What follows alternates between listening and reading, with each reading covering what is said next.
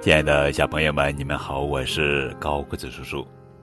今天要讲的故事的名字叫做《再见，蜻蜓老师》，这是节选自《小巴掌童话故事》。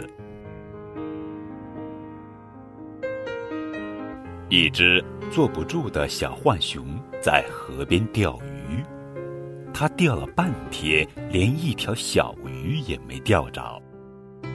妈妈说它太爱动了，鱼都被它吓跑了。可是有什么用呢？小浣熊就是爱动，也许它永远也钓不到鱼了。就在小浣熊又一次把钓竿伸向河心时，发生了一件奇妙的事：一只红红的小蜻蜓飞来了，它飞得。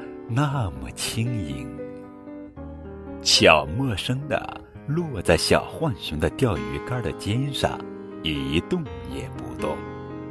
它那透明的翅膀，它那圆鼓鼓的脑袋，它那细长的身子，都一动也不动，仿佛原先就是长在钓竿顶上的。小浣熊屏住气，也一动不动。生怕把小蜻蜓惊飞了。不知过了多长时间，小蜻蜓早已悄悄飞走了。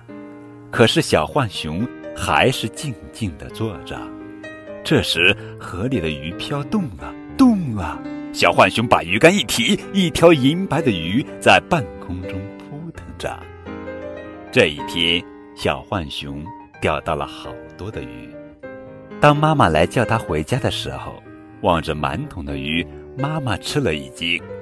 妈妈问他是怎么一回事，小浣熊笑了，他说：“我找到了一位好老师。”这时天已黄昏，晚霞映照在河水里，小浣熊向正在河心飞着的小蜻蜓招招手说：“再见了，我的蜻蜓老师。”